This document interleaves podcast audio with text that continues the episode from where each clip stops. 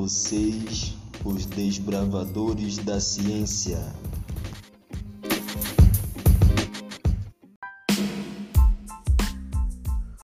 Olá!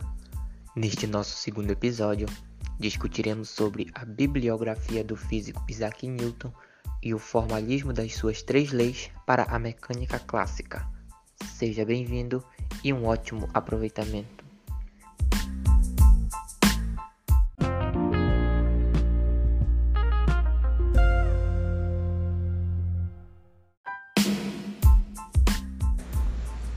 Para falar desse grande cientista que deu grandes contribuições não só à mecânica como em diversas outras áreas, iremos começar por sua infância. Bem, Isaac Newton nasceu na noite de Natal de 1642 em Unstoper, nas proximidades da cidade de Grantham, em Lincolnshire, Inglaterra. Prematuro e tão pequeno, o médico achou que não teria esperança de vida. Seu pai havia morrido algumas semanas antes e sua mãe, Hannah Newton, administrava a propriedade rural da família. Quando Newton tinha 10 anos, em agosto de 1653, o reverendo Barnabas Smith morreu e sua mãe voltou para a fazenda, trazendo três meio-irmãos, Marie, de 6 anos, Benjamin, de 3 anos, e Hannah, ainda um bebê. Newton frequentou algumas escolas diurnas nos vilarejos vizinhos de Skilton e Stoke, e quando tinha 12 anos, em 1655, foi estudar na King's School em Grantham.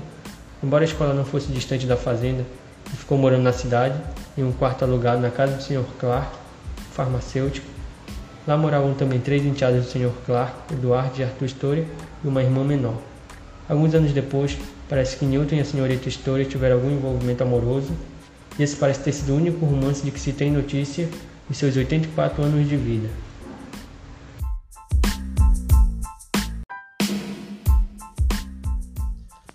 No currículo escolar, Newton estudava muito latim, um pouco de grego e a Bíblia, sendo aluno mediano. À medida que progredia nos seus estudos, foi aperfeiçoando também seus dotes para desenhar e construir objetos de madeira. Encheu a casa do Sr. Clark de relógios de sol e as paredes do seu quarto no sótão com desenhos de carvão. Construiu moinhos de vento mobílias para as bonecas da senhorita Stover e um pequeno veículo com quatro rodas, acionados por uma manivela. Fazia também pipas para seus colegas, talvez numa tentativa vã de melhorar seu relacionamento com eles.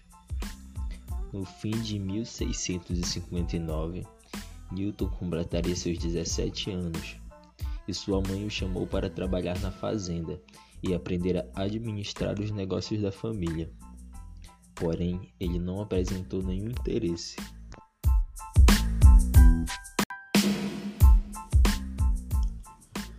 No ano seguinte, foi aceito em Cambridge e em 5 de junho de 1661 apresentou-se no Trinity College. Nessa ocasião, estava com 18 anos, um pouco mais velho que seus colegas. Apesar da renda bastante significativa que a família possuía, da herança deixada pelo pai e da propriedade que ganhou do Reverendo Smith, Newton entrou para Cambridge como um estudante pobre. Além do currículo oficial da escola, baseado na tradição aristotélica, Newton adquiria outros livros. Leu obras sobre a filosofia mecânica, leu também história, fonética e sobre as propostas para uma língua filosófica universal.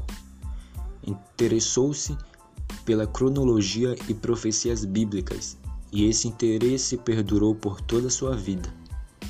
Ele leu o Diálogo de Galileu, leu minuciosamente as obras de Descartes e fez várias anotações criticando a óptica. Estudou as leis do movimento planetário de Kepler e muitos e muitos outros livros. Entre 1663 e 1664, Newton mergulhou na matemática, leu partes da obra de Euclides e mergulhou na geometria de Descartes até dominar sozinho seu conteúdo. Leu ainda mais algumas obras que tratavam da análise moderna da matemática. e em cerca de um ano ele não só dominava a matemática do século XVII, como também estava apto a iniciar a trajetória onde traria contribuições.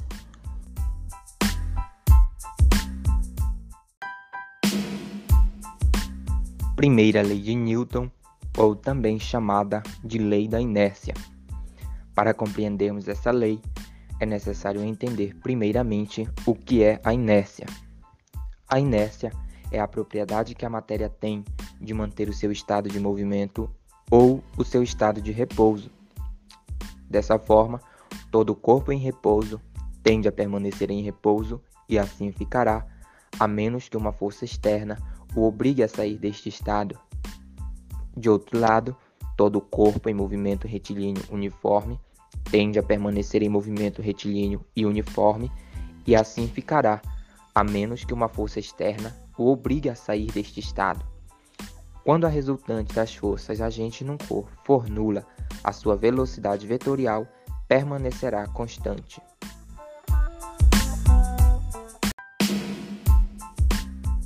A segunda lei de Newton, também conhecida como lei da superposição de forças, ou como princípio fundamental da dinâmica, traduzida de sua forma original, pode ser dita da seguinte forma: a mudança de movimento é proporcional à força motora imprimida e é produzida na direção de linha reta na qual aquela força é aplicada. Essa lei informa que o módulo da aceleração produzida sobre um corpo é diretamente proporcional ao módulo da força aplicada sobre ele e inversamente proporcional à sua massa. Essa lei pode ser representada pela seguinte equação: o módulo da aceleração é igual ao módulo da força sobre a massa.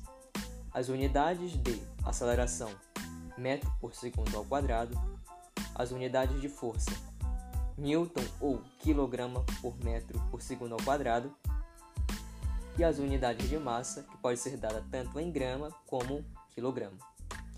As forças são grandezas vetoriais, portanto, são escritas com uma seta apontada sempre para a direita acima de seu símbolo. Essa seta não indica o módulo ou a direção da grandeza vetorial, indica somente que elas são vetoriais. De acordo com a segunda lei de Newton, a força resultante aplicada sobre um corpo produz nele uma aceleração na mesma direção e sentido da força resultante.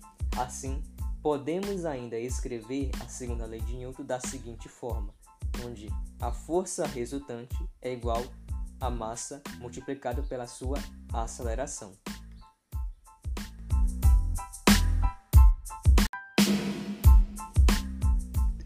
A terceira lei de Newton, comumente chamada de lei da ação e reação, diz que todas as forças surgem aos pares.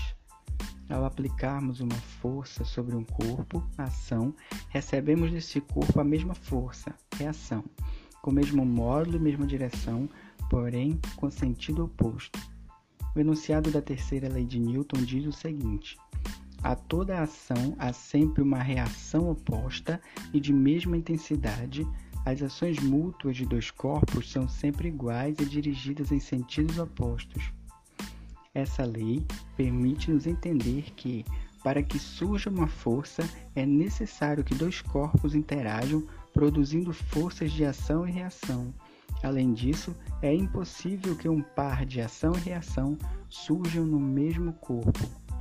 Outra informação contida no enunciado da terceira lei de Newton indica que os pares de ação e reação têm a mesma intensidade, mesma direção, porém sentidos opostos. Assim, se aplicarmos uma força direcionada para baixo sobre um corpo, receberemos dele uma força direcionada para cima. A reação.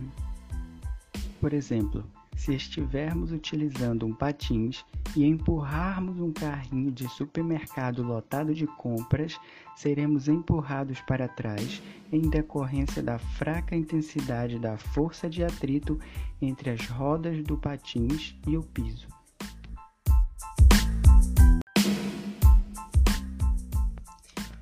Torna-se evidente, portanto, que as contribuições dos estudos e pesquisas do físico Isaac Newton foram de fundamental importância para a ciência, visto que as leis de Newton são facilmente encontradas e possuem muitas aplicações no nosso cotidiano, ou seja, são algumas das formidáveis leis que regem a natureza.